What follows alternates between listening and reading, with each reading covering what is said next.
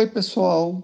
Você está ouvindo a estreia do podcast Afinidades Eletivas, um programa que trata de assuntos os mais variados, sempre ligados à cultura, de arte, à literatura, filosofia, história, passando por hard science, botânica, ocultismo, sempre com um convidado especial. O Afinidades Eletivas é uma realização de Juliana de Albuquerque e Tiago Blumenthal, eu no caso. Eu sou professor doutor do Mackenzie, colaborador do Estado, e a Juliana é pesquisadora da Universidade de Cork, na Irlanda, e colaboradora do jornal Folha de São Paulo. Nesse primeiro programa, temos o, como convidado o Rafael Roca, que vai conversar com a gente a respeito de um dos grandes nomes da literatura judaica Yiddish, o Isaac Bashev Singer. A ideia é falarmos não somente do autor, mas de uma ideia do que é ser judeu ao longo da história, o papel da língua Yiddish, todo o folclore religioso e o desprendimento da religião e do racidismo presentes na obra do Bashev Singer. Singer nasceu na Polônia no início do século XX. Algumas fontes indicam que ele teria nascido em 1902, outras que ele nascera em 1904.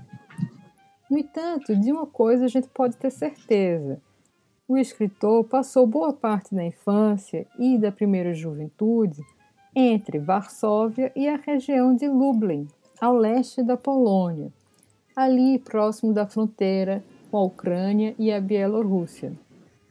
O avô materno do Singer foi rabino. O pai do Singer também, havendo exercido o rabinato, tanto em Varsóvia como em outras cidades polonesas.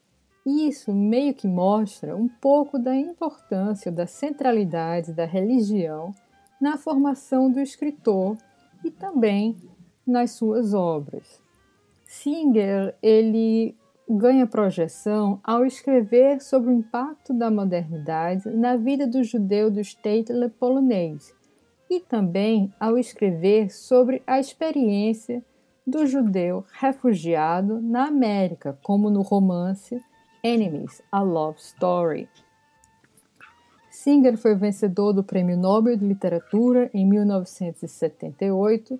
Muitos dos seus textos foram publicados em coletâneas pela Library of America e hoje nós estamos aqui com Rafael Roca para debater a sua obra. O Rafael, é, ele é, ele é vice-diretor da Casa Brasileira Fernando Pessoa ele, ele, ele é pesquisador também, ele pesquisa atualmente na área de literatura de testemunho do Holocausto, né? É, na, na USP, na FEFELESH. É, é, é, isso, Rafael. É, me fala, me, é, conta para gente é, é, o, o que mais você, o que mais você fez, faz, se interessa. E aí, acho que você já pode entrar um pouco no seu interesse é, na obra do, do, do Singer, né? do, Bachar Singer.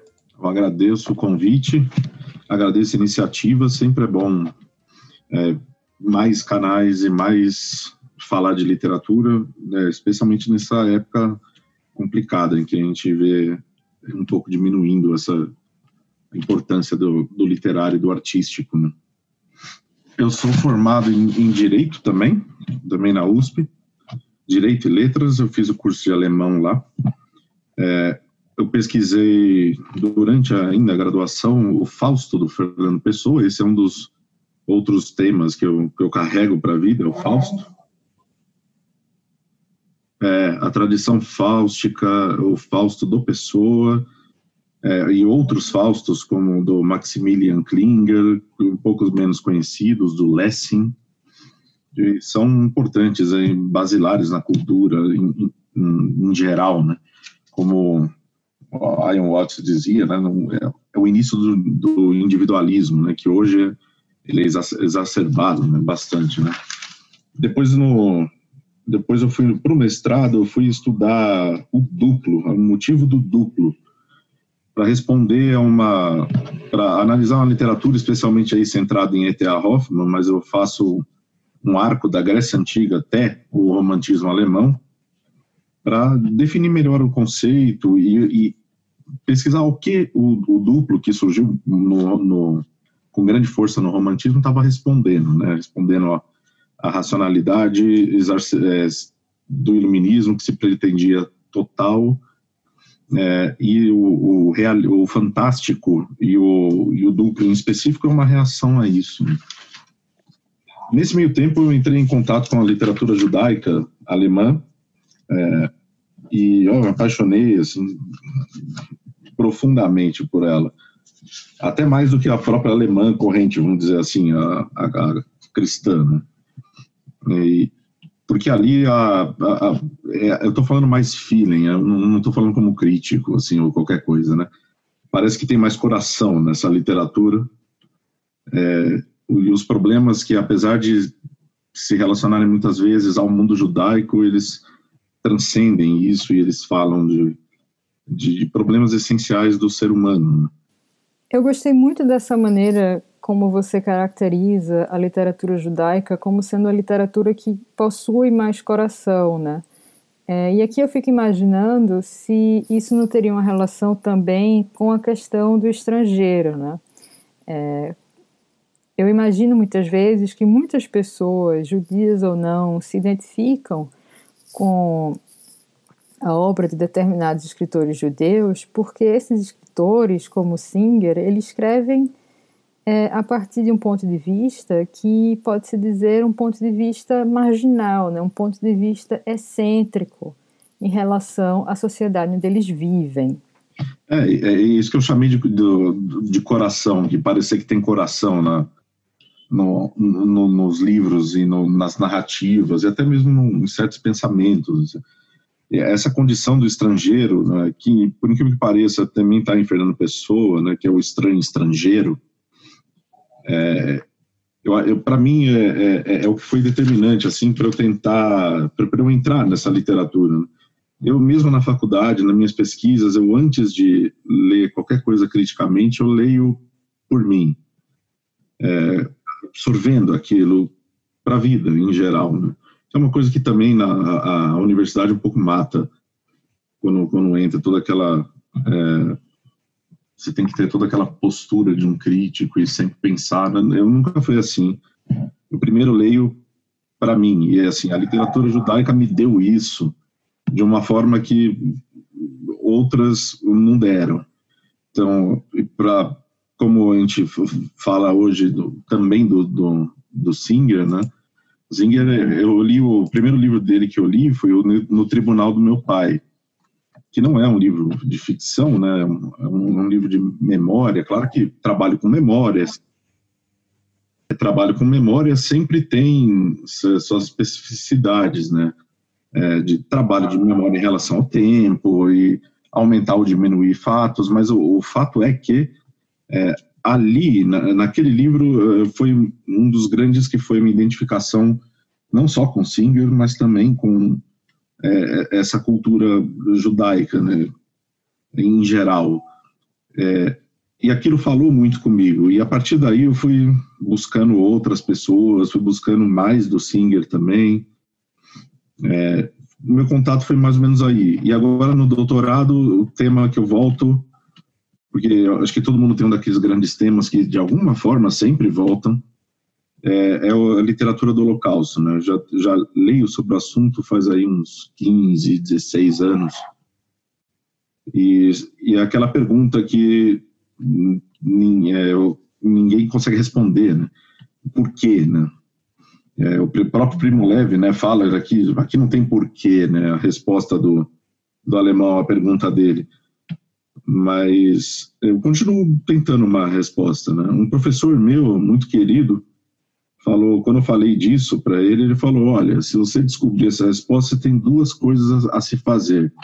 Receber seu prêmio Nobel e contar para mim. e não precisa ser nessa ordem.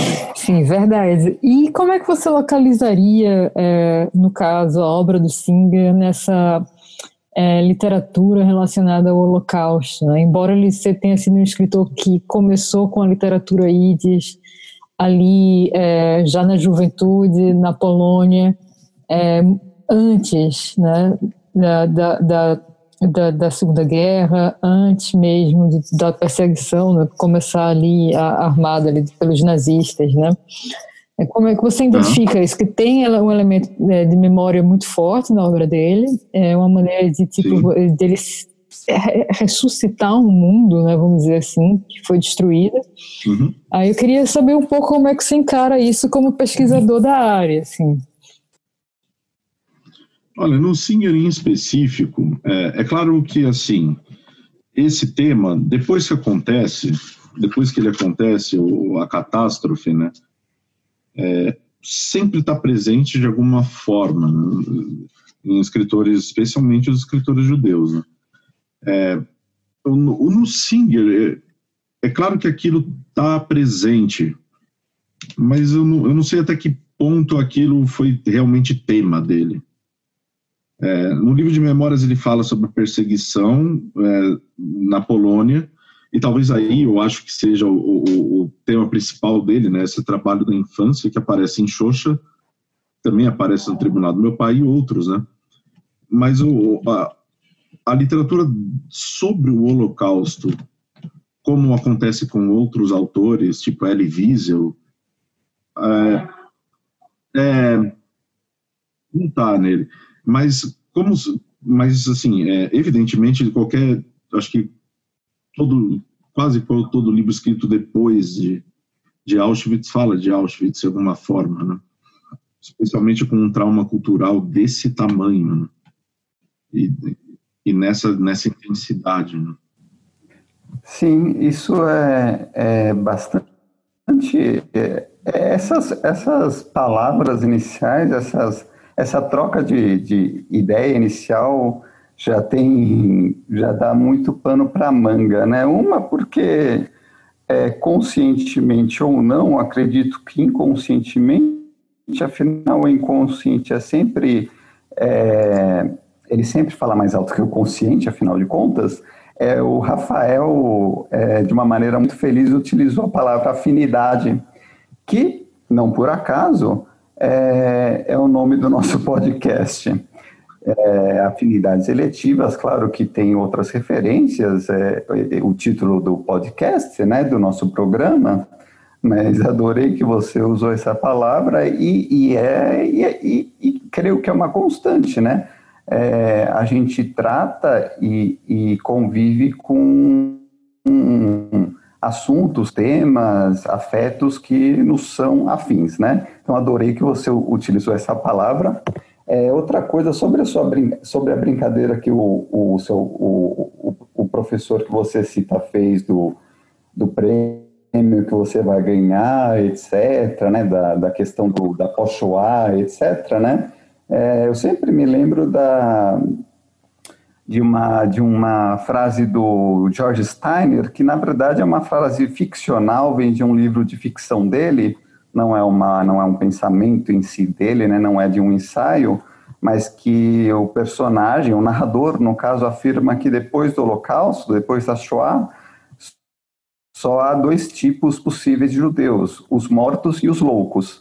Então, a piada do seu professor é muito, muito, muito, muito boa, muito boa, porque realmente é descobrir o que fazer depois desse, dessa catástrofe ainda, e talvez sempre é, vá ser um mistério, né? Eu adorei que você falou do Fernando Pessoa, afinal de contas você, você é, é, trabalha diretamente com o Fernando Pessoa, profissionalmente, né? é, na casa Fernando Pessoa, é, mas tem a questão do demoníaco ali, né, no, é, é, no próprio Pessoa e, e, na literatura europeia como um todo, né, do, e, e, e acho que esse aspecto demoníaco é importante para a literatura judaica e para o pro, pro programa de hoje, que é o do Singer, em especial, que a gente vai tratar, vai tentar falar um pouco dessa questão do demoníaco, é, mas é perceber é, é, como, como os d-books eles aparecem na literatura judaica, né? O demoníaco, né? E o último, a última coisa dessa, dessa sua fala que, que me marcou foi quando você falou do romantismo, né, e do iluminismo, né, que você disse do, do Hoffman, né, é isso? É, me lembrou o clássico ensaio do Freud, né, do infamiliar, né, isso tem muito, muito, muito, eu não diria, mas isso, isso resvala um pouco no Singer, né? Não sei se você concorda. Eu, eu levaria, bom, é, se a gente for introduzir essa, essa discussão, é, um, um, livro do Singer me vem à mente claramente que é o Satan Gorai, né? Ali Exato. ali está presente, bom, o demoníaco ele está no título, está nas atitudes, está no âmago de certas personagens, né? E a, aquela ambientação que ele cria, que é fantástica, né, até certo ponto, que é até uma característica, né, do, do, do Singer, né, duas coisas que ele traz muito, né, o grotesco e o fantástico, né, é, é, é o ambiente é, familiar de uma casa de estudo e mesmo de um Stetler em geral, é, totalmente tomado pela, por uma presença estranha, por uma presença estrangeira, que cria essa ambientação de o infamiliar, né, na tradução do Pedro, né, e o inquietante na, do Paulo César, é, eu iria mais para o inquietante, é, na verdade, juntar os dois, o infamiliar com o inquietante, que cria essa ambientação dentro da, dentro da narrativa que é muito forte e muito impactante. Talvez mais que o, o próprio homem, homem da areia, que o, o Freud usou para fazer essa, né, criar essa, essa análise do inquietante, do infamiliar. E a presença demoníaca. Exatamente. Oi? Exatamente. E a, presen a presença demoníaca nesse, nesse conto específico, ele é, nesse, nessa novela, ele é marcante do começo ao fim. Né? Tanto, e não só do demoníaco, mas como do demônio, do de Book em si, né? Ele aparece no final do romance. É, mas todo o desenvolvimento da narrativa, até que, até que se manifeste aquilo, tem a aura do, do, do demoníaco muito forte, muito presente. É, é, muito interessante como ele usa o demoníaco sempre é, como uma espécie de metáfora, seja para a vida psicológica dos personagens, seja também no caso do Satã em Gorei, uh, em relação à vida política né, daquela comunidade. Uh, Estava lendo recentemente um artigo muito bom falando como o Singer ele transforma a história do Sabatai é, Zavi, né, do, do, do, do, do do, do místico que chega em Coreia, é, numa história sobre a situação dos judeus na década de 30, ali no leste europeu, né? E também mostrando como é, esse momento de, de efervescência política, de, de, fanatismo político também, na década de 30, gera é, uma, uma, rebarba, né? uma, uma coisa, é, um, um momento de de introspecção depois do êxtase, né? Muito grande. É, então, se quiser assim, dar uma, uma palhinha, não sei se você gostaria de falar sobre isso, de como a história do, do, do Satan Gorei também poderia servir para a gente tratar do, de questões do cenário político atual, assim, não questões diretas, mas questões de afinidades né, com o o espírito do tempo, né? Não sei. É, talvez é uma ideia uhum. aqui. Ó, eu, posso trazer o seguinte. É, é, primeiro, obrigado por, por falar é, Gorei, eu não sabia. É, a, a afinidade é assim. Eu traria não só o Singer como outros né, né, nesse aspecto, né? E, e outros muito diferentes entre si. O, nesse, nesse livro, é, eu, não, eu, não, tinha lido ainda uma, um relato tão cru do, desse, desse personagem racídico, né, do Sabatai Tzvi, né? é, eu já tinha, eu li em outras é, narrativas que tratam desse, desse tema, né, especialmente desses, dos rebes, né, racídicos, nunca é tão cru, assim, tão é, direto.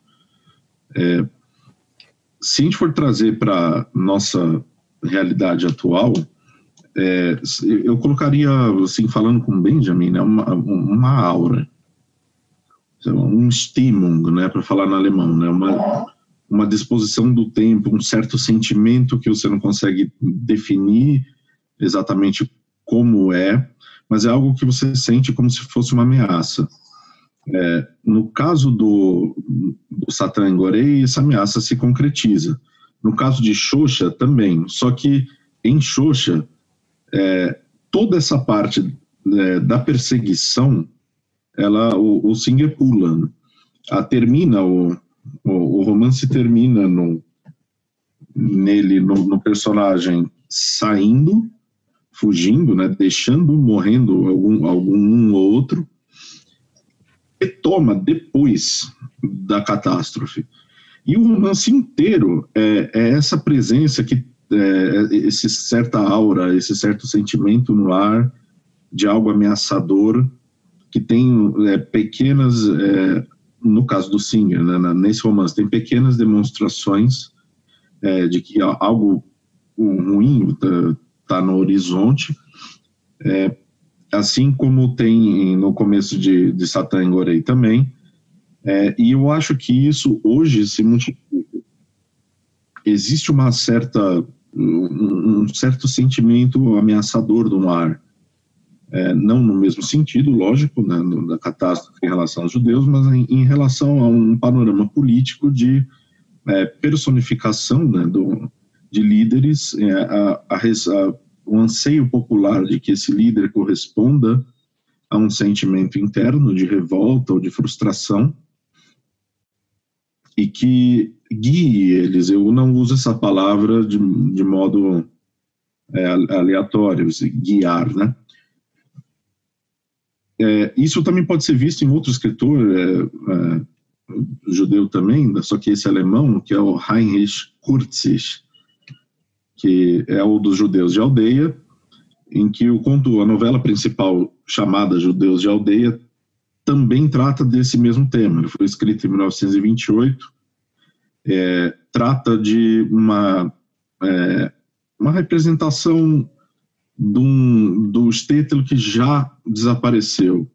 Mesmo na Polônia, é, não são é, as cidadezinhas grandes, em, em geral, já tinham desaparecido, né? E o, judaico que era do Estétero se transforma em ruas, em capitais, como Varsóvia, e aí o Singer trata muito disso. É, porém, no final dessa novela, ele já aponta para um, um, uma espécie de demônio que está surgindo no horizonte, isso em 1928. Né? É, então, é, é, assim como naquela época isso era um, um, um sentimento que estava presente no talvez em consciente ou semiconsciente na sociedade hoje eu acho que também tem isso. E a gente pode ver isso na, na, na literatura que está sendo produzida agora. É uma literatura que eu posso ver de aqui no Brasil de dois jeitos né? Uma é uma resistência a esse um enfrentamento a esse esse sentimento. Então, poesias políticas, textos políticos que afirmam coisas, e o outro é um, é um medo, que né, decorre desses, de, dessa calmaria antes da tempestade. Eu espero que a tempestade nunca chegue. Você fala no seu artigo, inclusive, é, de uma literatura em que o personagem ele fica meio que sem saber para onde ir, né? Pois é, é uma decorrência disso, né? Exatamente. Exatamente. É, é, esse, isso, isso que, o, que, que o Rafael e agora a Juliana comentou, é, me, é, especialmente a última frase da Juliana, né, o personagem que fica sem saber para onde ir, né? Uhum. É, isso é, a gente vai, vai encontrar na própria é, é, escritura bíblica, né, do Antigo Testamento, né, na Bíblia hebraica, né, que é quando, bem ao longo de todo o Antigo Testamento, mas principalmente em seu princípio, né, em Bereshit, em Gênesis, que é quando Deus ordena ao, a Abraão, ainda Abraão, Abraão sem os dois As, né? Ele ganha esse, essa letra depois da primeira aliança, mas enfim, é quando ele Abraão está ali na tenda dele, ali no deserto, e fala: Olha, é, vai e sai, que é em hebraico um leileha, né? Abandona, abandona tudo e vai.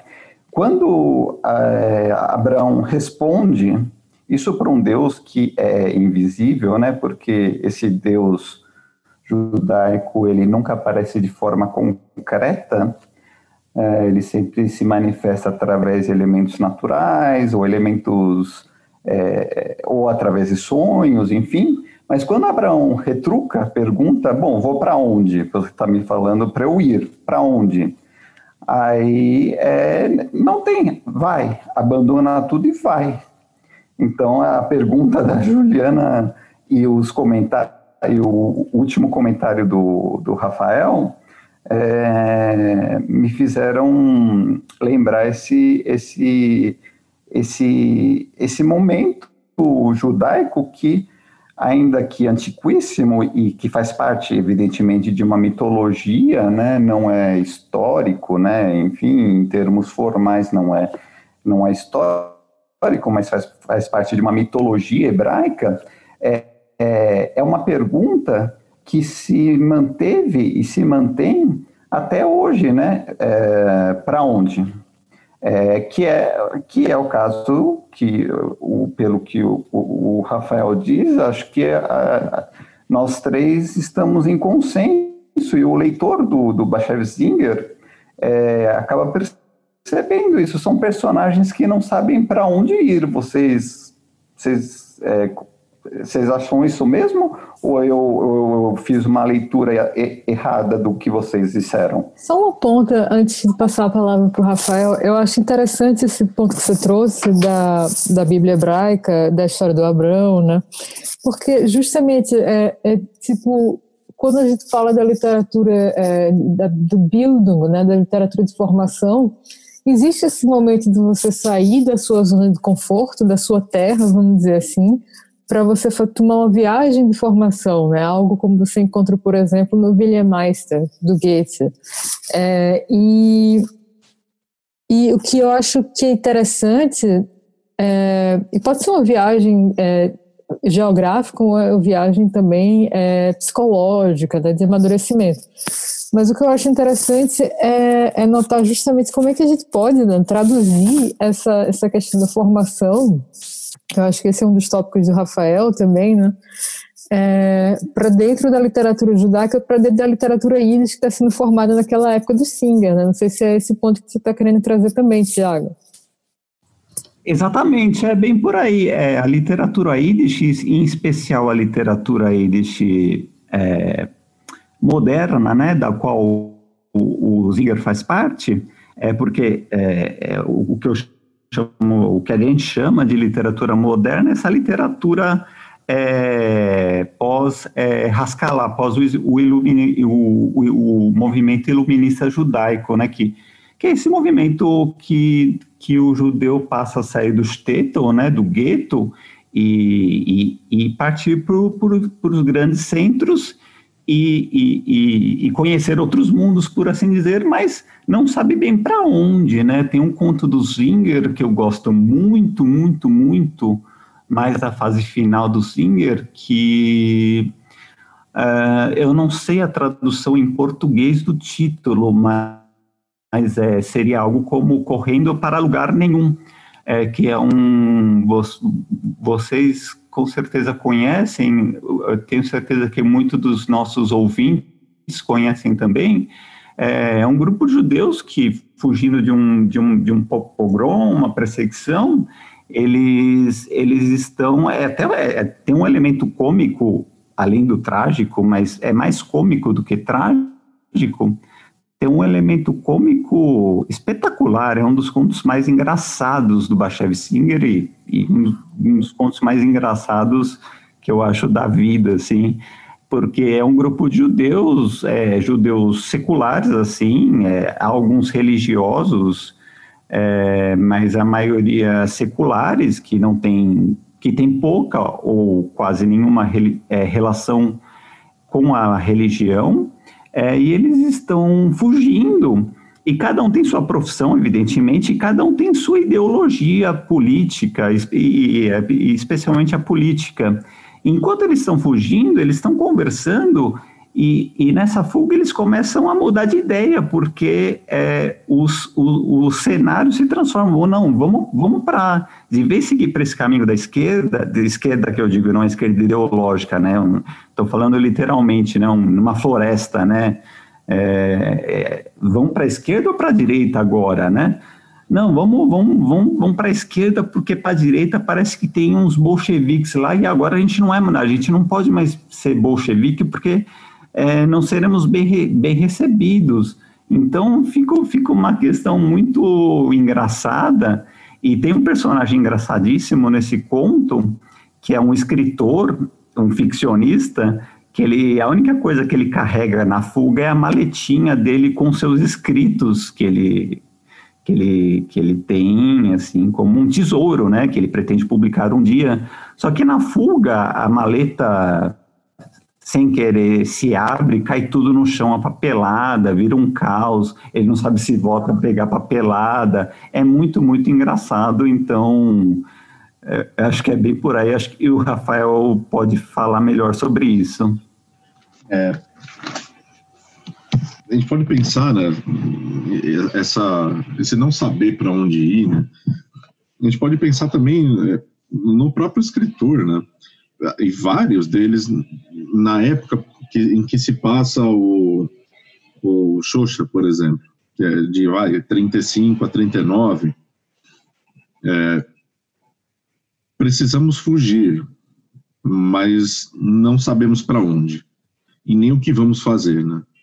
É, isso aconteceu com ele, com o irmão dele, e com dezenas de outros escritores e pessoas é, naquela época. E depois da, da Shoah também. É, alguns desses testemunhos é, de holocausto escritos aqui no Brasil é, falam, por exemplo, Rita Brown fala esse, que ela tem um livro que chama Fragmentos de uma Vida.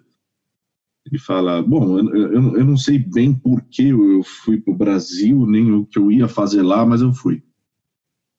É meio que sair... É, encontrou aqui uma, uma comunidade em que o, o judeu não era perseguido, assim, pela não politicamente, mas pela pela população. Eles, na verdade, ninguém se importava. É, o outro, o, o Aaron ele fala também a mesma coisa. Ninguém se importava que eu era judeu ou não. Se eu ficasse na Europa, se importaria, mesmo depois da da Shoah. Mas é outro que veio para cá e também não sabia o que fazer ele era, ele tinha uma profissão na Europa, ele era formado, se não me engano, em química, engenharia, e aqui ele tinha um hotel. E, e foi tocando a vida do, da forma que, que dava, né? É, é, é, aquela questão, né? Tipo, existe o vagar e o vagar, né? Tipo, é. o vagar, quando a gente é, se depara com ele no romance de formação, seja no caso do Abraão mesmo, né? Que eu, eu fico aqui, eu não sei se alguém vai reclamar de mim por ter chamado a história do Abraão um romance de formação, de alguma forma. ou, é, ou também do, do William, em William Meister, eles estão vagando é mais esse vagar dá uma possibilidade do, da, de uma expansão de universo para ele. Enquanto Sim. que na vida do refugiado, não, né? Um vagar que, tipo, as portas estão fechadas e que meio que é, os horizontes, eles se encolhem, né? Tipo... É, é esse, esse é o ponto lá que eu pretendo desenvolver, né? É que formação é essa que, que é esse, esse to, todas as pessoas tiveram, né? E o, o Wilhelmeister, é, ele vaga, né? Ele, é, o Vander né? Ele, ele vaga, né? Depois, é, mas ele também é, é ele é secretamente controlado, não é, não é também Exatamente. uma, uma é, não é uma aquela coisa. E para quem lê os anos de peregrinação dele, é basicamente aquilo tudo dá errado e que o negócio é se especializar mesmo. E ele se torna médico, ele viaja até os Estados Unidos, né? Até América, né? É, então, assim, não dá tão certo também. O próprio Goethe tinha, tinha 10. E o, a construção própria do romance dos anos de peregrinação já é um problema também, é, é feito de muitas partes já pré-escritas e é, Exatamente, é tipo uma colcha, né? Uma colcha de é, gêneros, uma colcha de narrativas. É bem interessante isso também. Sim, é, agora o, o, o refugiado ou é, eu não vou colocar isso só na Shoah, né? Bom, a perseguição judaica era antiquíssima, né?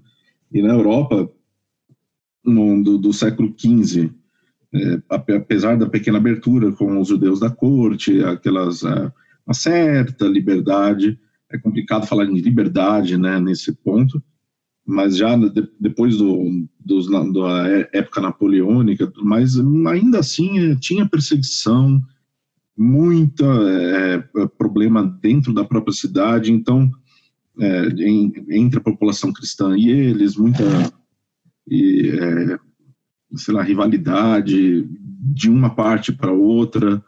É, é, eu acho que isso é fácil se perder, né? Para onde ir, né? E para qualquer lugar que você vá, você vai ter problema.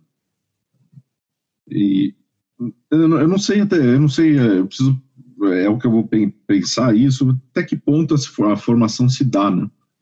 Ou é uma coisa levada ao caso, aleatoriamente, ou pelas circunstâncias da vida?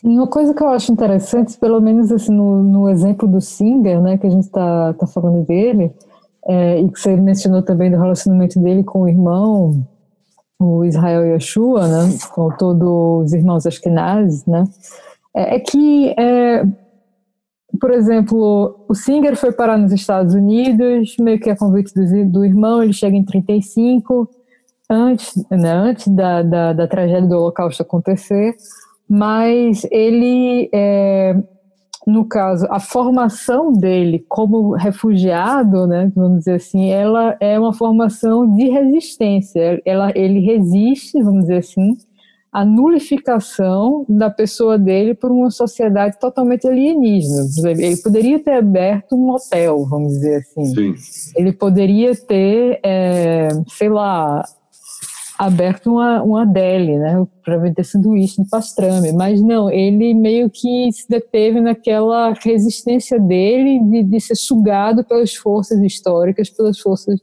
universais e foi escrever em Yiddish, né, no no, no, no Fovertes, né?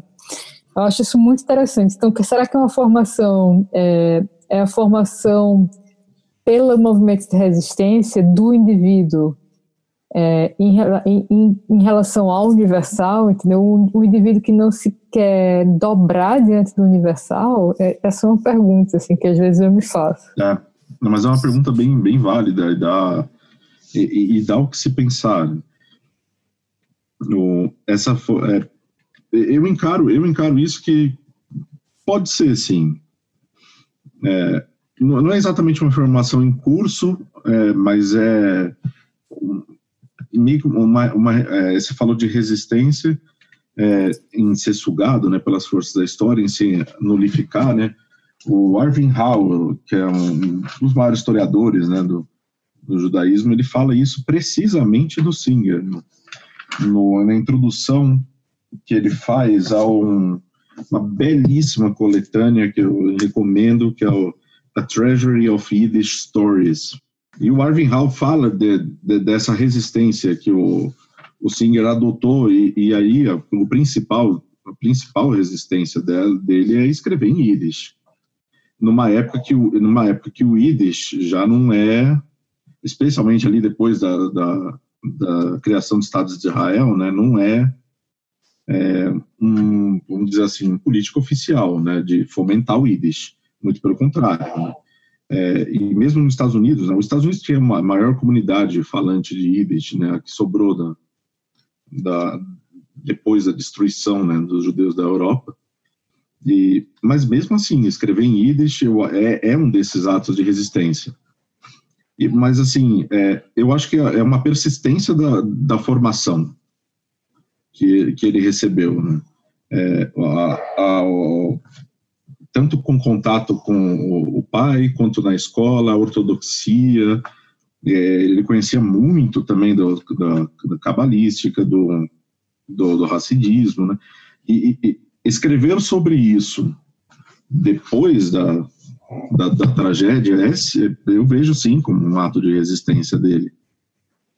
É, e... Sim, ele diz no, no, na cerimônia do Nobel que nenhuma é. outra língua é tão adequada para se falar de fantasmas como o Yiddish. Pois né? é. Aliás, você podia me falar sobre isso? Porque é, aí, aí é uma coisa que eu já não tenho, né? Por que será isso? Por que será que o Yiddish é uma língua para se falar de fantasma? Fora o, o óbvio, né? Só passa a bola para o Tiago, para ele tentar desvendar aí esse mistério. É uma pergunta excelente e de respostas múltiplas e imprecisas, como tudo no judaísmo, né? É, é, esse, é muito bom a gente ter levantado essa bola do Yiddish, porque é, isso tem um pouco, tem um pouco não, né? Tem muito, tem muito a ver é, com a história do, da criação do Estado de Israel. É, só contextualizando, porque eu acho que isso é muito importante é, para alguns de nossos ouvintes que não sabem, né?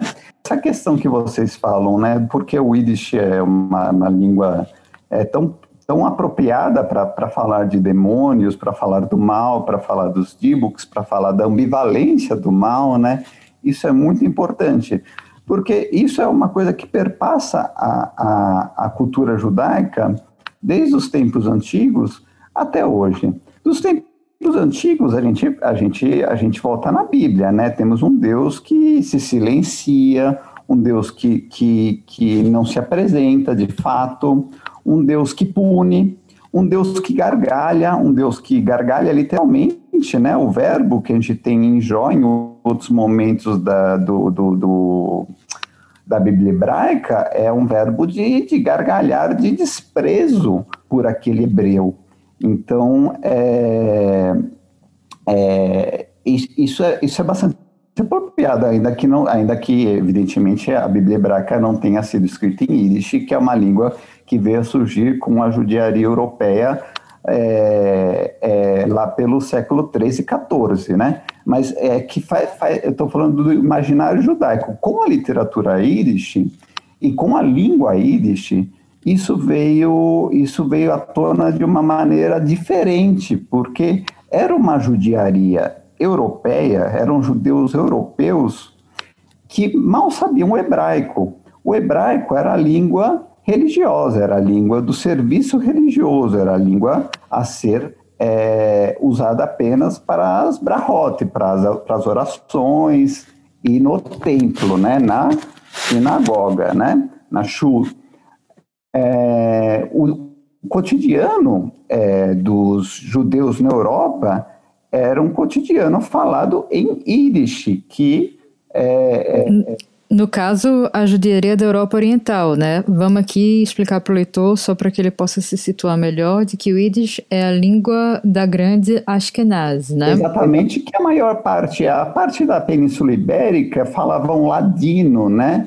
é, que é uma língua até bastante, bastante não, mas de, de algum modo próxima a, ao português, né?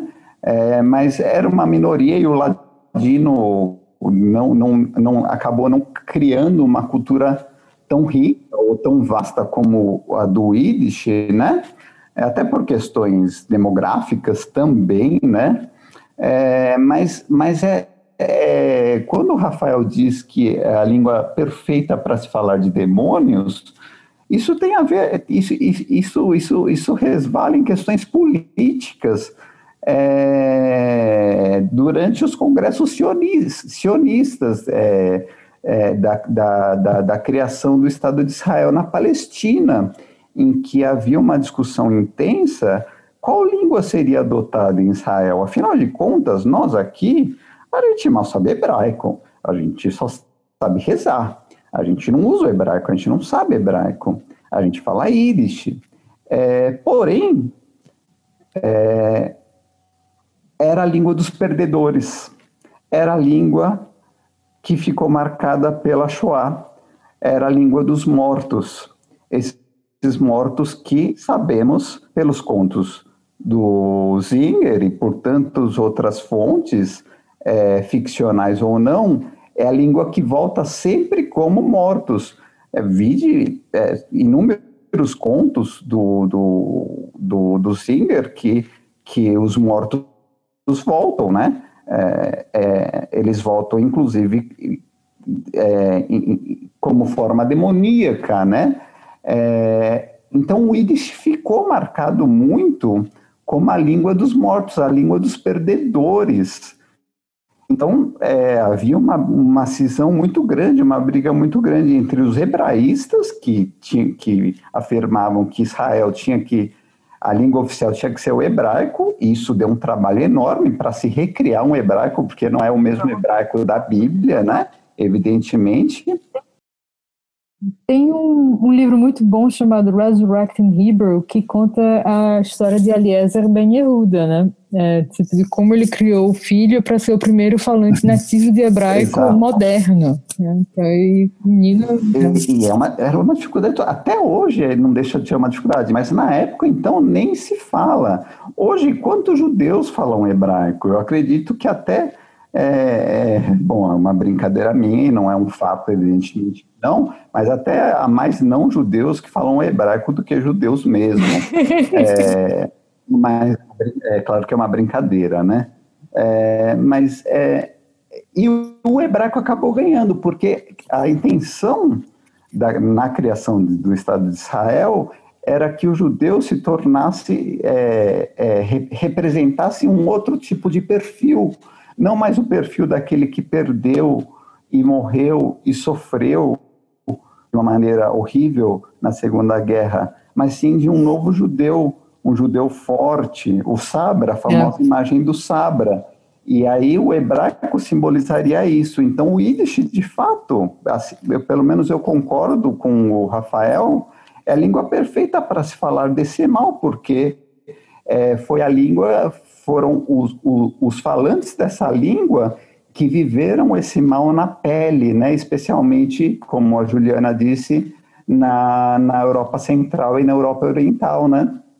Exatamente. Uma coisa que me chamou a atenção que você falou agora foi o seguinte: é, sendo o a língua, muitas vezes a língua, a primeira língua dessa população, né? ela também é a língua em que você meio que vai ter mais facilidade de expressar o inconsciente, né? É, e talvez por isso também seja uma língua demoníaca, vamos dizer assim, para o Singer, porque é a língua que está mais próxima das vivências é, é, subterrâneas dele, né? E dos personagens que ele cria. Eu não sei se isso faz sentido para vocês dois. Faz.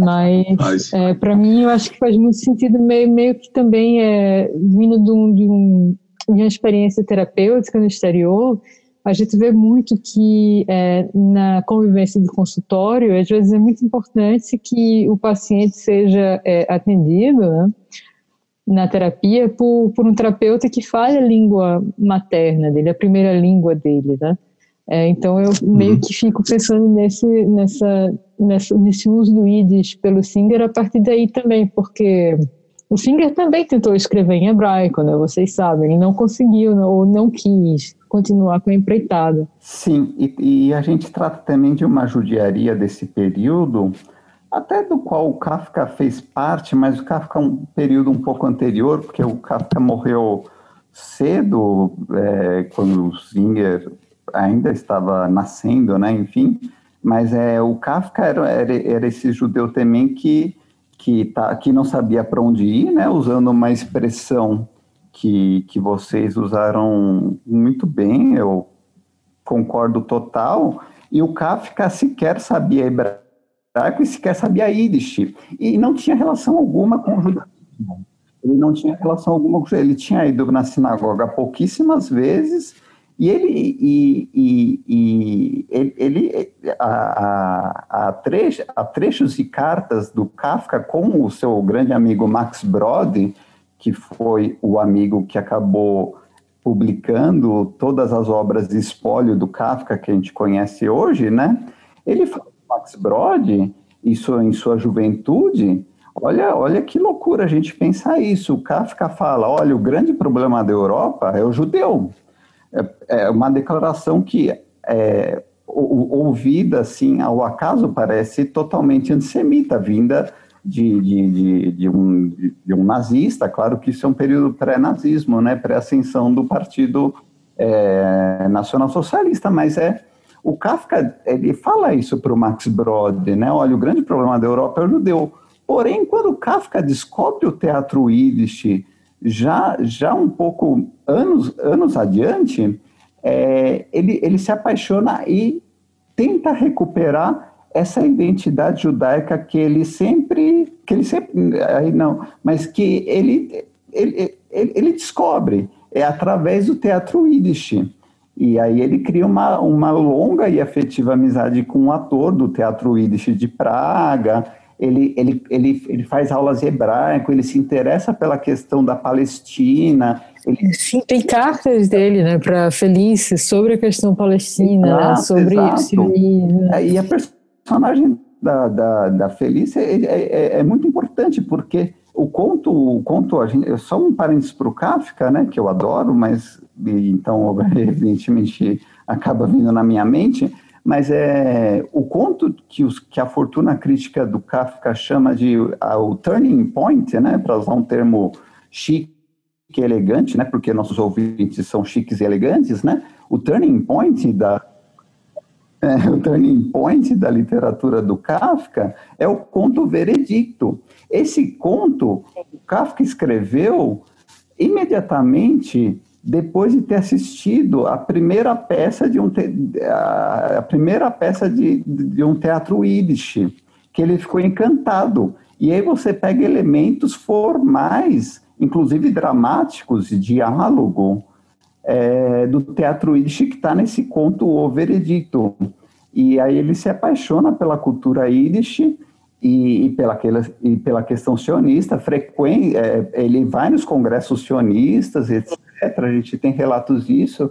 É, então, essa judiaria se encontra perdida, assim, sabe? É, é, a princípio eu não tenho nada a ver, mas depois eu descubro que eu tenho a ver, mas o quanto eu tenho a ver se eu não sei falar língua, etc.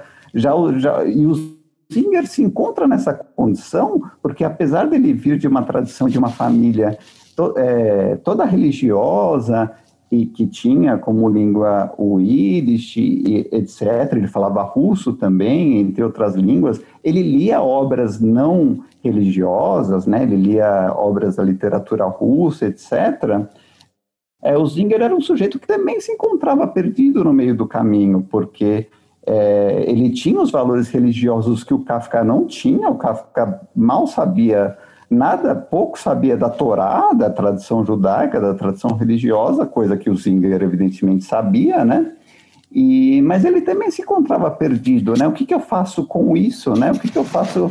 Essa ambivalência eu acho muito é, marcante na obra do Singer e, e, eu queria saber o que, que o Rafael, ele concorda, o que ele acha disso e você também, João.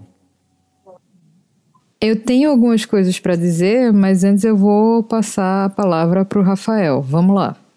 Volta ao Kafka um pouco. É, o Kafka tem um texto bem interessante que chama Discurso sobre o Yiddish. Exatamente. Esse, esse, é um discurso manifesto que ele lê em voz alta, inclusive, né? Pois é. Para um grupo de pessoas. É, ele fala, bom, eu vou destacar duas passagens. A primeira é o, que, é o que ele entende pela condição judaica, que ele fala: Foi dito, seremos como a areia do mar e as estrelas do céu. Bem, pisoteados como a areia já somos. Quando se tornará verdade aquilo com as estrelas? O que mostra também o traço da, da ironia judaica que o Singer tem e que outros têm, como Peretz, especialmente o Peretz, né? e outros. E aí outro trecho que eu, o outro trecho que eu destaco dele é Porém, também não é dessa distância, a partir da língua alemã, que vocês podem, caras, senhoras e senhores, entender o jargão. Jargão aqui é o, é o Yiddish Deutsch, né? o alemão Yiddish, aquela, aquele jeito que eles falavam. Vocês têm a permissão de darem mais um passo para se aproximarem. Ainda num tempo, pelo menos não muito distante, a língua familiar para todos os usos empregada pelos judeus alemães, aparecia, vivessem eles na cidade ou no campo, mais a leste ou mais a oeste, como um mais distante ou mais próximo estágio preliminar do Jardão, e muitas nuances intermediárias ainda permanecem. O desenvolvimento histórico do Jardão poderia ser acompanhado tanto na profundidade da história como na superfície do presente. E aqui está o, o, o, interessante dessa passagem, né? É, é uma língua antiga, que tem séculos, séculos, só que ela emerge mesmo né, para essa superfície do presente que o Kafka fala no final no, do século XIX, né, com, é, no final do XVIII e século XIX, com esses três, o que eles chamam de clássico da literatura Yiddish, que é o Mendele Moheres Forim, o Shalem Aleichem e o Peretz, cada um com a sua é, cada um com as suas especificidades. Né? É porque anterior a eles, essa literatura Yiddish que já existia era muito, era, era, ela era de teor religioso, né? Como você disse, Rafael, é, é, esse, essa literatura Yiddish existe há séculos, só que ela era, ela era contada para fins religiosos, né? É, então, é, o que, então, a gente considera a, a, a tríade clássica, essa que você disse, que é mais moderna, né? Porque a anterior era uma outra coisa ligada ao religioso, né? Pois é, uma coisa interessante que eu achei é, nessa discussão entre vocês dois sobre o Kafka é que aquela frase que o Tiago mencionou, é de que o problema da Europa seria o judeu, uma frase que realmente, fora de contexto, dá a impressão de ter sido dita né, por um antissemita, ela meio que caracteriza algumas das reações que as pessoas têm, que muitas pessoas têm, ao ler a obra do Singer pela primeira vez, porque apesar de ele escrever sobre a vida dos judeus naquela região dele, da Polônia, ele não está necessariamente é, interessado em, em oferecer um retrato né, photoshopado daquela comunidade. O que ele está interessado em fazer é analisar o comportamento humano né, dentro daquela população. E, e isso muitas vezes é, gera uma confusão muito grande na cabeça do leitor, é como se é, ele tivesse a obrigação de, de, de sempre pintar um retrato positivo da comunidade de origem dele, né? Bom, é, tem um documentário muito legal da, da década de 80 sobre o Singer, chamado A Journey with Isaac Bashevis Singer, em que é, o Singer, em determinado momento, é filmado durante uma entrevista e nisso ele é questionado por alguém sobre, é, sobre o humanismo dos escritos dele, né? Como é que ele poderia se dizer um humanista quando ele retrata seres humanos, muitas vezes fazendo coisas absurdas? E ele, é, é, muito acertadamente, ele se coloca numa posição de cético e responde: é, muito provavelmente eu não seja realmente um humanista, né?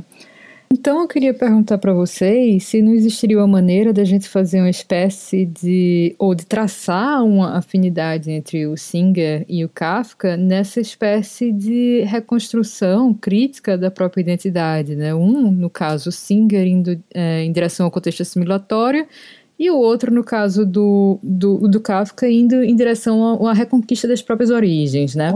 Olha, Ju, é, não, é só, só um breve comentário, mas é porque é, uma, é, um, é, um, é um trocadilho. É, é, é, é, são judeus que, que, que, que têm afinidade pela falta de afinidade, talvez pela falta de afinidade. mas aí eu passo, depois dessa péssima piada, eu passo a palavra ao Rafael Não, é, mais é, sério. O Arvin Howard, nessa, nessa introdução, ele fala que uma das grandes características de toda a literatura escrita pelos judeus, especialmente a moderna, claro, é exatamente esse, essa autorreflexão sobre sua própria condição. Isso sempre aparece. E aparece é, no, no, nos textos desses clássicos do Yiddish, né, como aquela representação do, do, de personagens tipo, né? É, como, por exemplo, o leiteiro, do Teve, o Menachem Mendel, né, o que é aquele cara idealista que fica sonhando e tudo mais. E, e é uma é, é, também um pouco de de uma, não vou dizer que é uma grande parte, mas existe uma, uma certa influência aí de um pensamento romântico, é, de é, falar de si produzindo, criando, o que algumas pessoas chamam de ironia é, romântica, de você falar da própria obra, de você construir ela, destruindo ela o tempo inteiro, né, fragmentando, para depois unir, para depois fragmentar. E, a, pelo que eu li, assim, da, da, de textos judaicos, isso aparece muito, né, no, no Goré aparece, no Xoxa aparece, na, nos, nos, contos do, do Singer aparece, uh, um personagem tipo como é, o é Gimpel, né? O tolo. É o Gimpel, né? O Gimpel tolo que Saul traduziu em 1953, né? Sim, então, é, é, essas personagens tipo, elas servem para mostrar para você de uma maneira até um pouco cômica como é que você discute a sua própria identidade. Né? Exatamente. E é uma comicidade que ela também ela, ela revala, é, resvala numa crítica muito forte, né? Você percebe isso muito no Sim. Singer, e eu acho que essa é uma das críticas que muitas pessoas, alguns religiosos, inclusive, dirigem a ele, né? É de, de meio que pegar pesado demais. E essa comicidade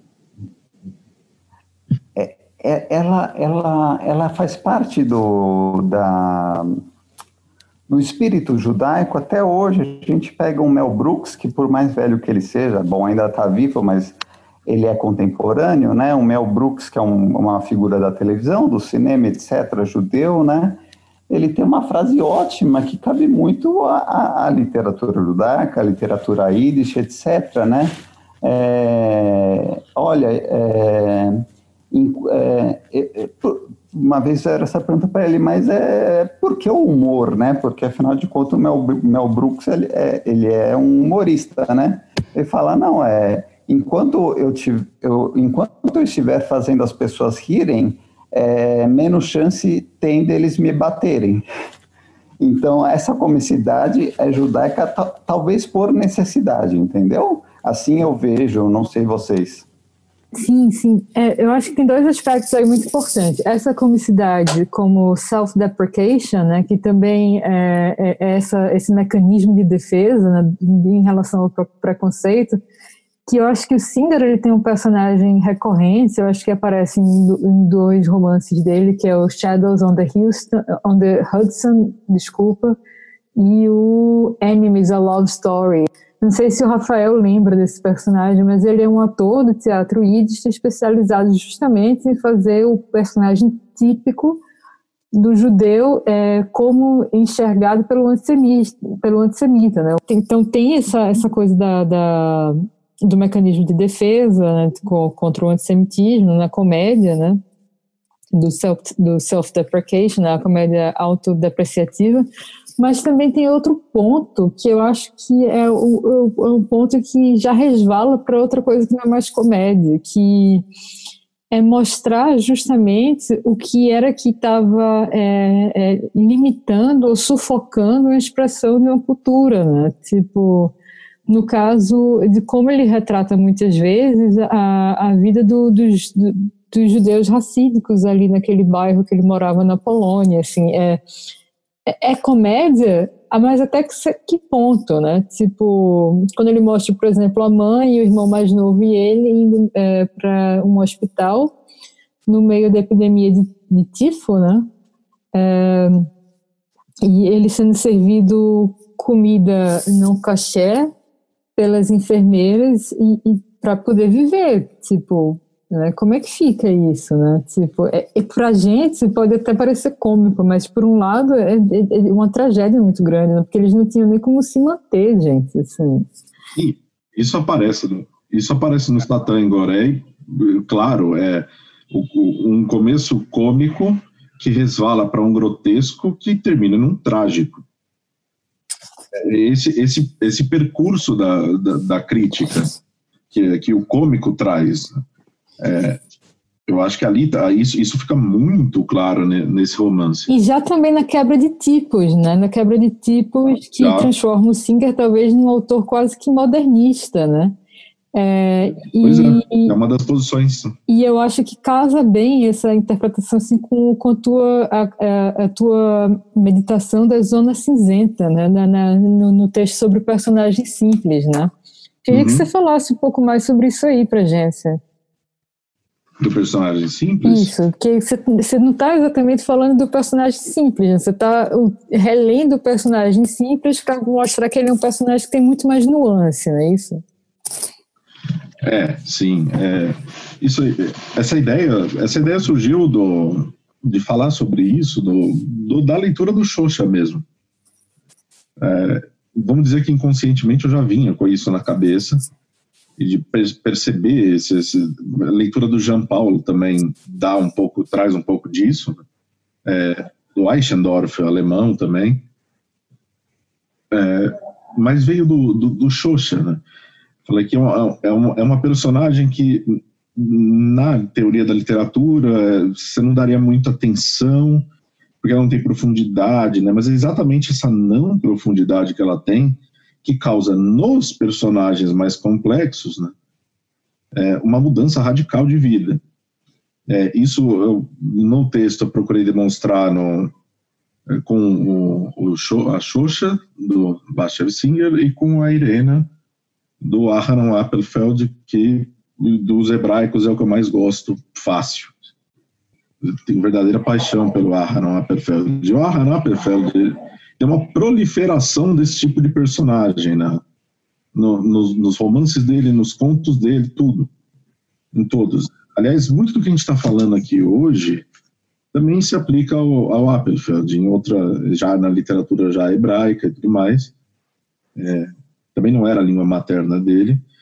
É, e é esse tipo de personagem que não se formou, para a gente voltar ao texto do Bildung, né, ao tema do Bildung, é um personagem que não se formou completamente é, por N razões, seja pobreza, e aí vem a crítica social forte, né, do o, fato dos judeus serem guetoizados, né, e não, não ter essa integração, com a sociedade, ter criar uma própria, vamos dizer, do zero, assim, dentro de si, né? Dentro sua, seu próprio bairro, sua própria rua, né? Judengasse, rua judaica.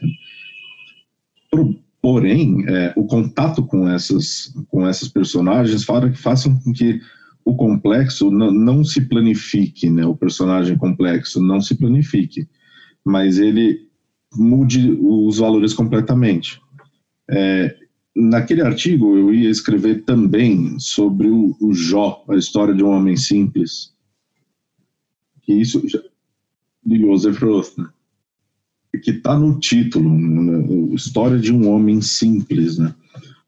E a ideia lá também é essa, é, é, o, é o, contato com o, o, o, mundo moderno, um mundo moderno muito complexo para aquele mundo tradicional, em que as coisas estão, é, de certa forma, estabelecidas, que faz com que é, esse, esse personagem simples exerça uma influência sobre aqueles que já são mais desenvolvidos, de forma que ele comece a levar em consideração também aquele, aquele posicionamento que, num primeiro momento, esses personagens dizem retrógrados. Né?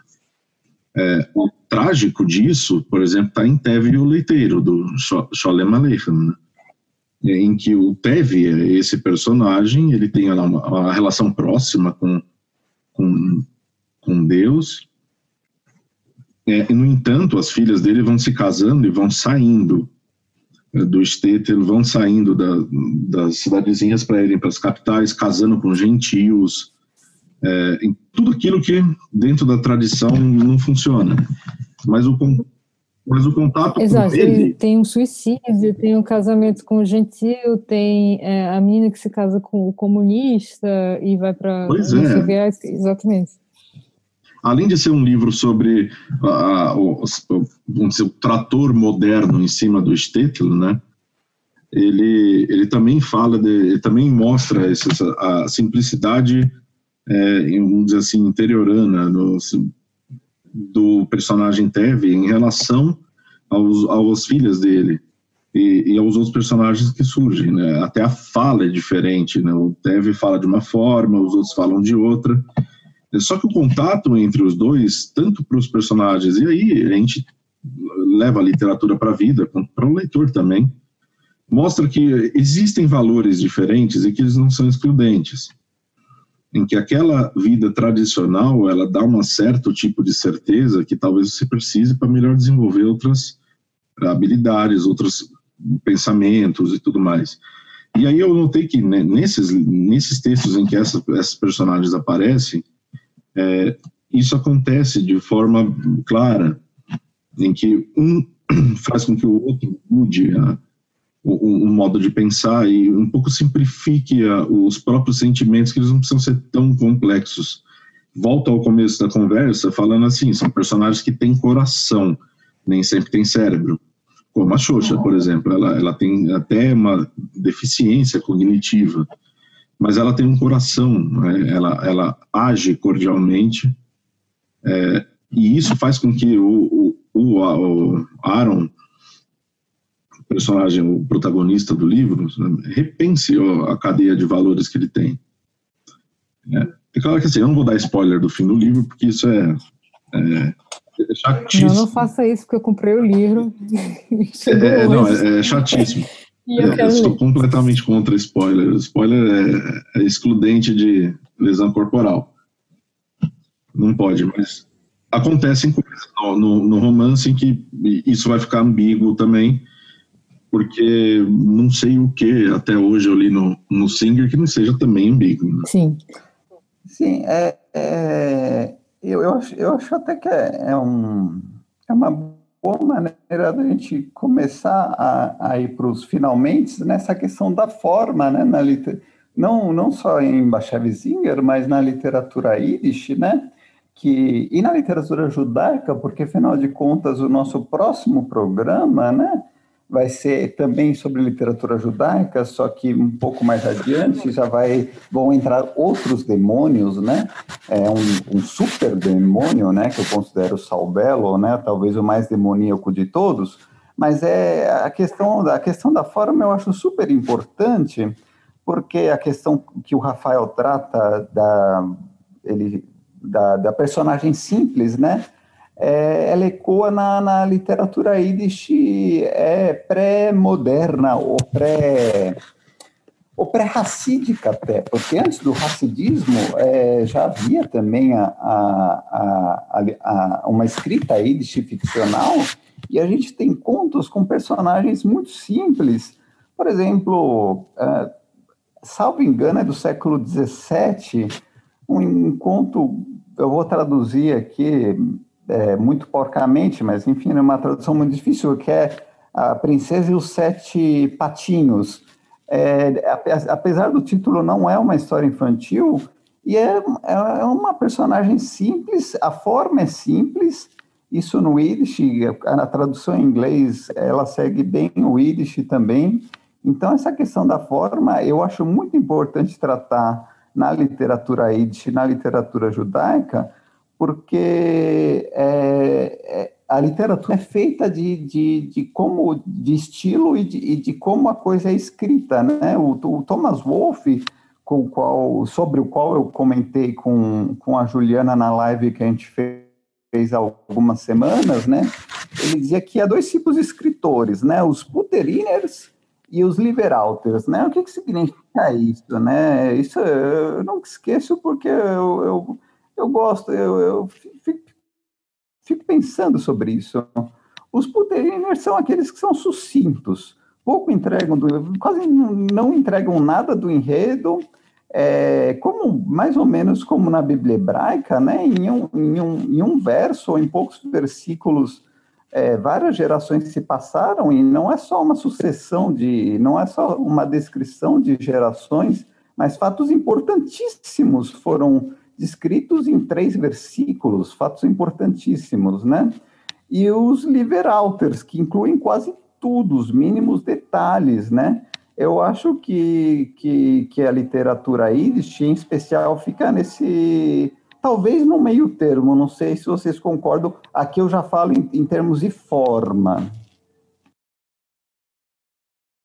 Eu acho que no caso do Singer a gente percebe uma tensão muito grande aí, né? Porque Singer é um, um pela, pela narrativa dele, é uma narrativa que aparenta ser bastante fluida, né? bastante simples em termos de estilo, e ao mesmo tempo ele também é um, é um autor que ele é, ele dá detalhes sobre as personagens, sobre as circunstâncias, é, muitas vezes que são que poderiam parecer excessivos em um outro autor, mas que nele é, esses detalhes que ele entrega, eles eles cumprem um papel fundamental, eles fazem parte da economia do texto, vamos dizer assim, né?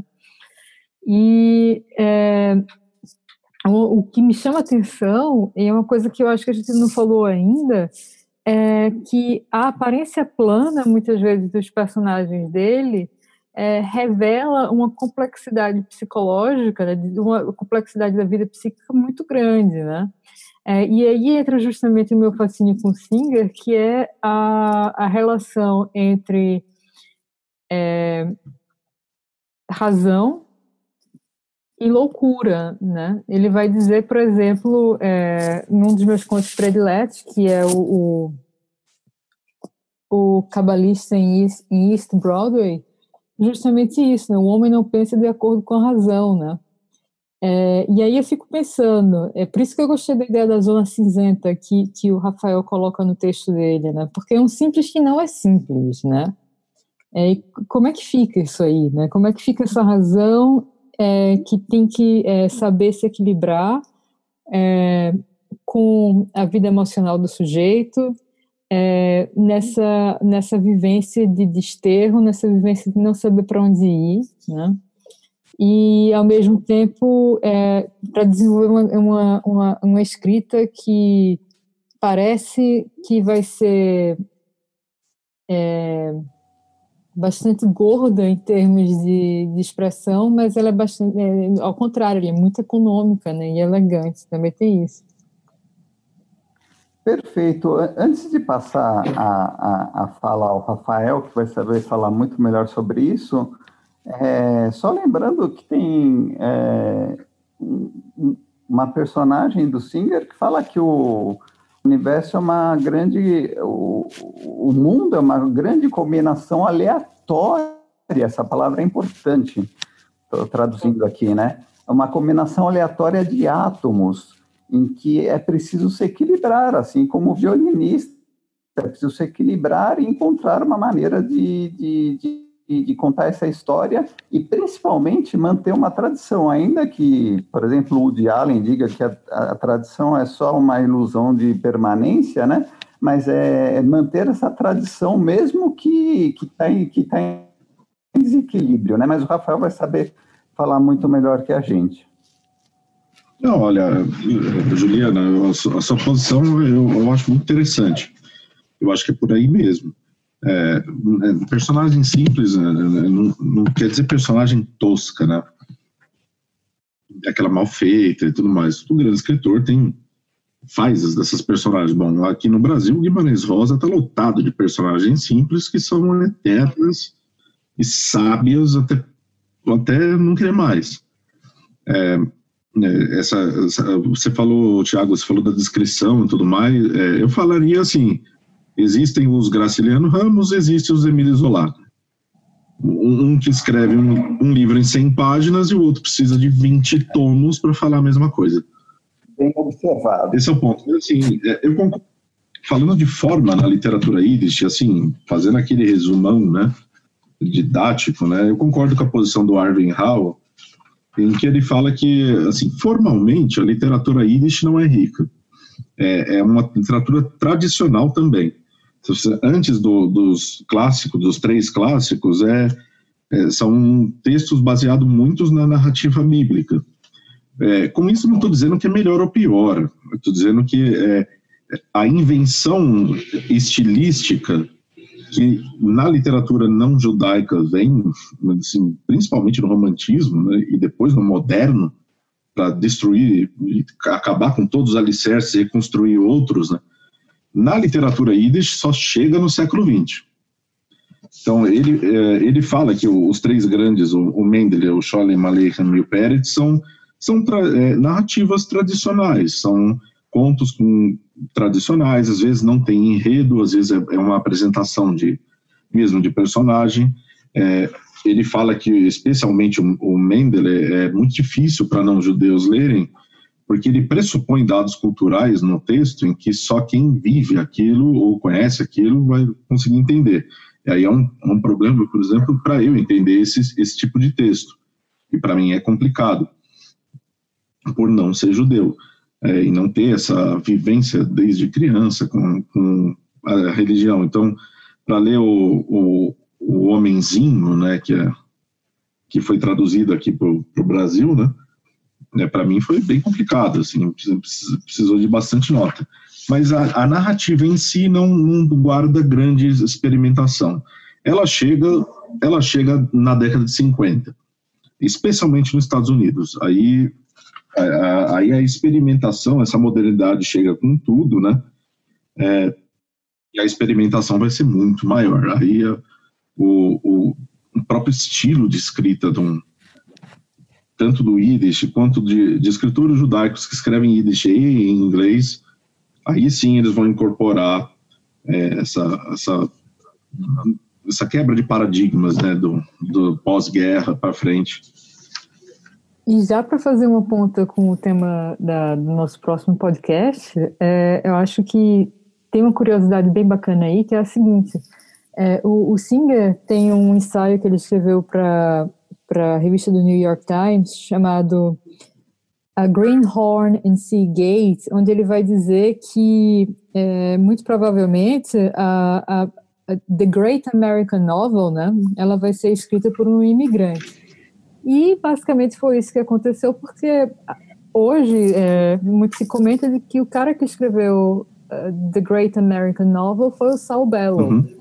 E o Saul Bellow e o Singer, eles têm uma relação bem interessante com, com a tradução é, que foi feita do do Gimpel the Fool, né, o Gimpel o idiota, uhum. né, é, pelo Saul Bellow, porque na época que o Bellow estava fazendo a tradução do Gimpel, é, ele também estava escrevendo é, The Adventures of Algie Marsh, que se você pegar o texto, é um texto que tem uma fluidez é, que aparenta muito, quase que a fala de uma personagem da literatura yiddish.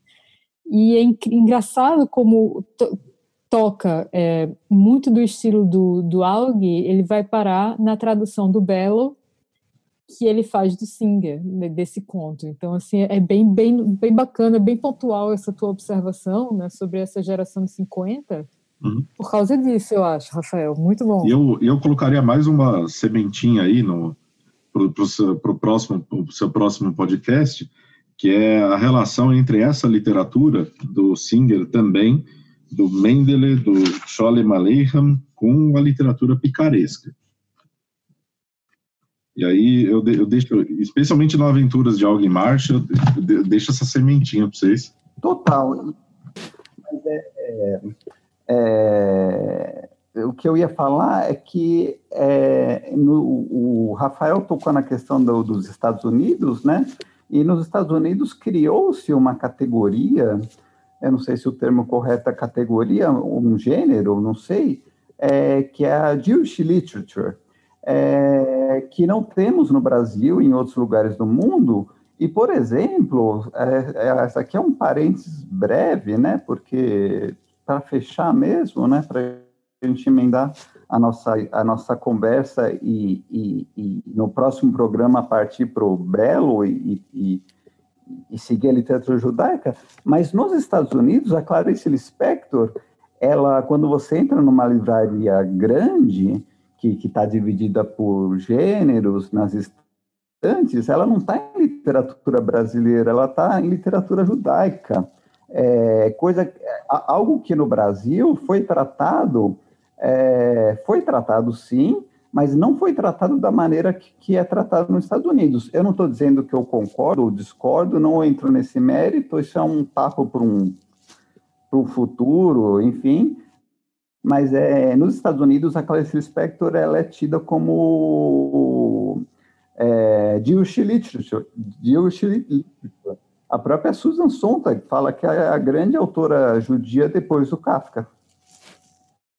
Ela é não vista, é, é, a, claro que sabem que ela é brasileira, apesar dela ser, ter nascido na Europa, tal, mas ela é brasileira, mas ela é, ela ela está categorizada como literatura americana, ou seja, a literatura americana cristalizou essa literatura Oi? judaica, né? Exato, algo que deixava, no caso, o Philip Roth indignadíssimo. Quando tratavam dessa questão com o Philip Roth, o Philip Roth falava assim: não, I, I don't write Jewish, I write American. Eu não escrevo é, judeu em judaico, eu escrevo eu escrevo americano, uma tradução, uma tradução melhor, desculpa. A minha tradução, a minha, a minha literatura é americana, não é judaica. Sim. O Philip Roth ficava indignadíssimo quando o encaixavam em literatura judaica. Mas isso é um papo posterior, mas muito interessante. E quem, quem, quem ajudou a cristalizar tudo isso foi, evidentemente, o Bashev Singer, que, que não só pelo prêmio que ele ganhou, mas pela notoriedade. Ele escrevia para grandes revistas, inclusive para Playboy, né, New Yorker, entre outras, New York Review of Books, etc. Então, é, ele, pioneiro na palavra correta, mas ele ajudou a cristalizar a literatura feita por judeus nos Estados Unidos e aí criar esse amálgama, né? Eu concordo. Não sei qual, qual, é a posição do Rafael em relação a isso, que, que se ele gostaria de dizer alguma coisa. Não, eu, vou, eu, eu sigo o relator. Segue o relator. Gente, a gente já passou aqui uma hora de conversa, o papo está muito bom. É, eu queria agradecer ao Rafael por ter aceito o nosso convite. Eu me diverti muito com o papo da gente hoje, aprendi muito. É, Tiago também, assim, é sempre um prazer estar aqui com ele conversando. É, mas é, chegamos ao fim né, desse episódio e queria só então é, fazer um ping-pong aqui com vocês, dar umas dicas de leitura aqui. Eu acho que a gente se concentrar mais nas dicas do Rafael. Rafael, quais são os livros ou os contos do Singer que você indicaria para quem quer começar a ler o autor? É, você, me, você me permite também falar de dar umas outras indicações? Claro. Tá. Do Singer, é, o, eu vou dizer assim o, o, que pessoalmente eu mais gostei, que é o No Tribunal do Meu Pai. Sim. A saudade que, que ali tem é, é um negócio que só lendo para entender. E o Xoxa. Eu, de tudo que eu li dele, foram os dois que eu mais gostei. Mas para quem está interessado, por exemplo, em, em, saber mais sobre o Yiddish, eu recomendo aqui o Aventuras de uma Língua Errante, do, do Ginsburg, falecido recentemente, pela editora Perspectiva. Aliás, a editora Perspectiva aí como uma das grandes difusoras da literatura judaica e, e Yiddish. Sim, há um clássico da editora Perspectiva chamada é, é, é uma compilação Sim. de contos Yiddish é, excelente. É, não sei se ainda é, deve achar em sebo, não, é, aí realmente sebo você acha, é a coleção judaica é. deles, que tem o conto Yiddish, é um dos volumes, tem contos de Peretz, também tem. É, destaco também a, a, coleção judaica da editora Humanitas, da, da finada editora Humanitas, lá da Fefeleche, também tem bastante texto, é, é sobre o judaísmo e também literatura. Por exemplo, eles têm um volume muito interessante que é Conto Yiddish no Brasil. Os que foram escritos aqui. Muito bom, muito bom. Eu agradeço, no mais, eu agradeço o convite. Esse, eu digo que foi o meu primeiro aqui no podcast. Espero ter, sabe, contribuído com vocês e com os, as pessoas que estão ouvindo é, e chamar atenção para essa literatura que é maravilhosa, é muito boa, que é a literatura judaica em geral. Agradeço. Como você falou, vou só roubar uma coisa aqui, é, é. uma literatura do coração, que eu achei isso muito bonito, que você frisou no começo do nosso papo, né? Muito obrigada, muito obrigada mesmo, Rafael. Uma honra ter você aqui conosco nessa estreia.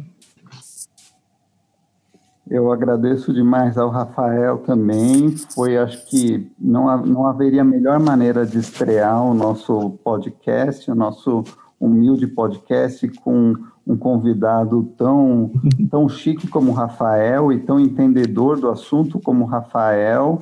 Então, acho que isso é ótimo mesmo. Muito, muito, muito obrigado, Rafael. É, foi demais. Eu espero que todos os ouvintes tenham gostado. O podcast vai ficar disponível em, em determinadas é, plataformas, né, que a gente vai divulgar nas devidas redes sociais.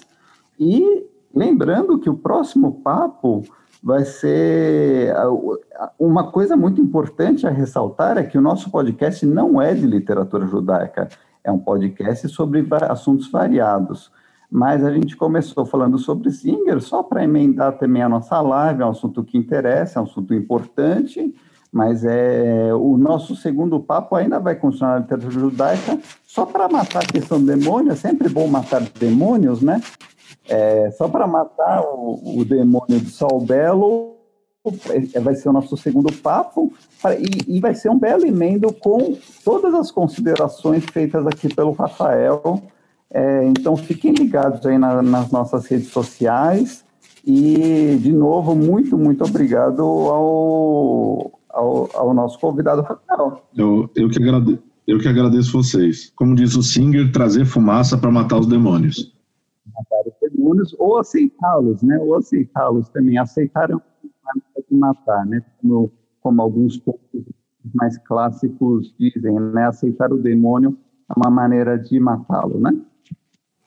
Pessoal, muito obrigada. A gente então é, se vê em um outro encontro e é isso. Eu vou agora encerrar aqui a nossa, a nossa transmissão. É isso aí. Tchau, tchau, pessoal. Obrigado, Rafael. Tchau, obrigado, obrigado. e até a próxima.